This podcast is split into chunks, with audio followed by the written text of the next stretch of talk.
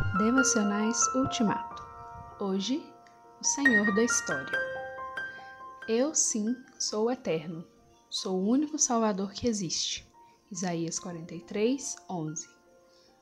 A falta de conhecimento de Deus e a falta de plena confiança neste Deus acarretam entre os cristãos tristeza, nervosismo, medo, desânimo, desespero e até confusão.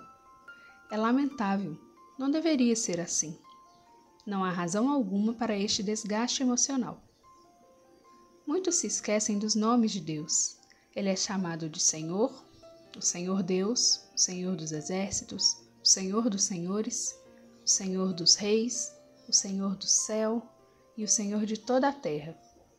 Ele é o Deus dos deuses, o Deus dos espíritos, o Deus Altíssimo, o Deus da sabedoria, o Deus eterno, ele é todo-poderoso, ou onipotente. Ele é o tremendo eu sou, o Alfa e o Ômega, aquele que era, que é e que há de vir. E os nomes de Deus são exatos, expressam tanto a sua natureza como sua ação. A esses nomes tem-se dado um outro que não está textualmente nas Escrituras, mas reflete o que nelas está escrito sobre Deus. Ele é o Senhor da história não é preciso ter medo.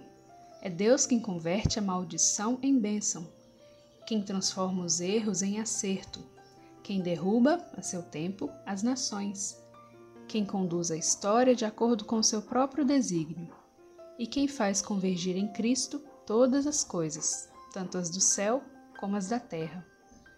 A palavra de Deus e a própria história acalmam aquele que está agitado, que não vê como Deus vê que não crê como deveria crer.